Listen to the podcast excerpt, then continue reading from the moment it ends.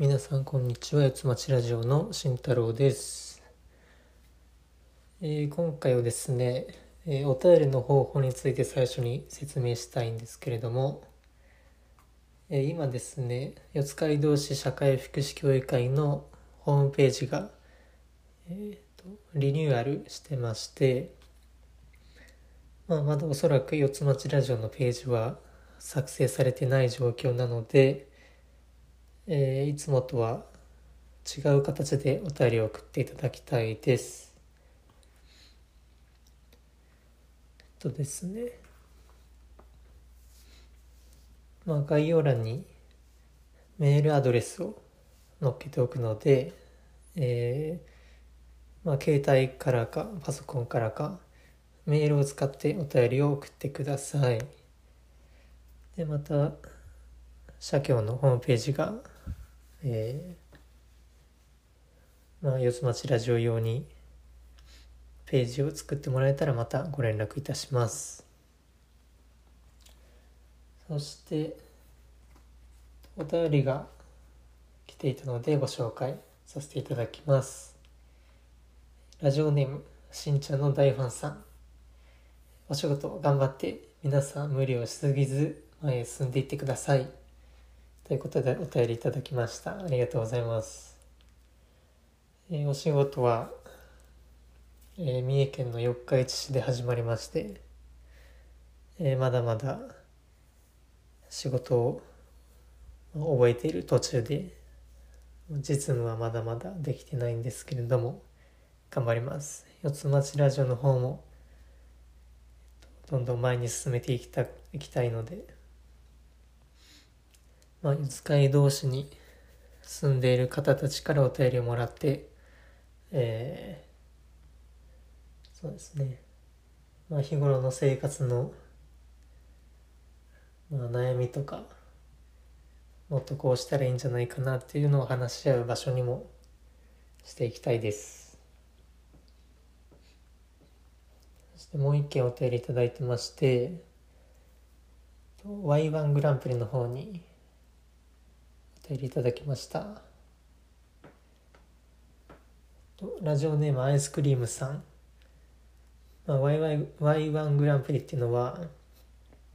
まあ、何かお題をいただいて、その中で自分が一番好きなものを発表してもらうっていうコーナーなんですけど、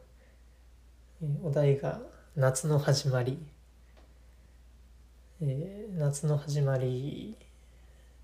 を感じることですね。そのマイグランプリが寝る時のブランケットを減らすこと。人によって夏の始まりを感じる瞬間って違うんだろうなと思って投稿しました。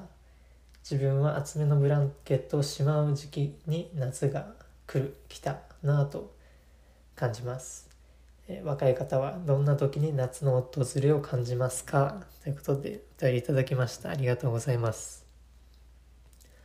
そうですねえーまあ、夏の始まり僕はセミが鳴き出す頃ですねまあもう7月に入りましてえーまあ、梅雨も明けたってニュースもありますけどやっとセミが鳴き出して夏が来たなと思っております。まあまた今回はちょっと他のメンバー忙しくて集まらなかったんですけれども、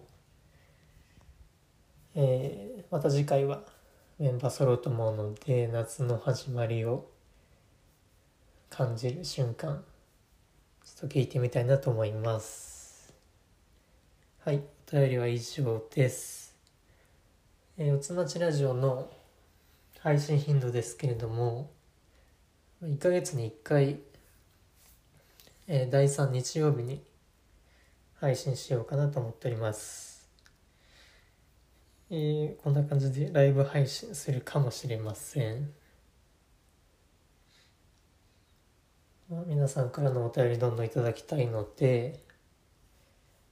えー今のところはメールでお願いします。えー、後で概要欄に付け足しておくのでそこからよろしくお願いします。それでは本日は以上です。ありがとうございました。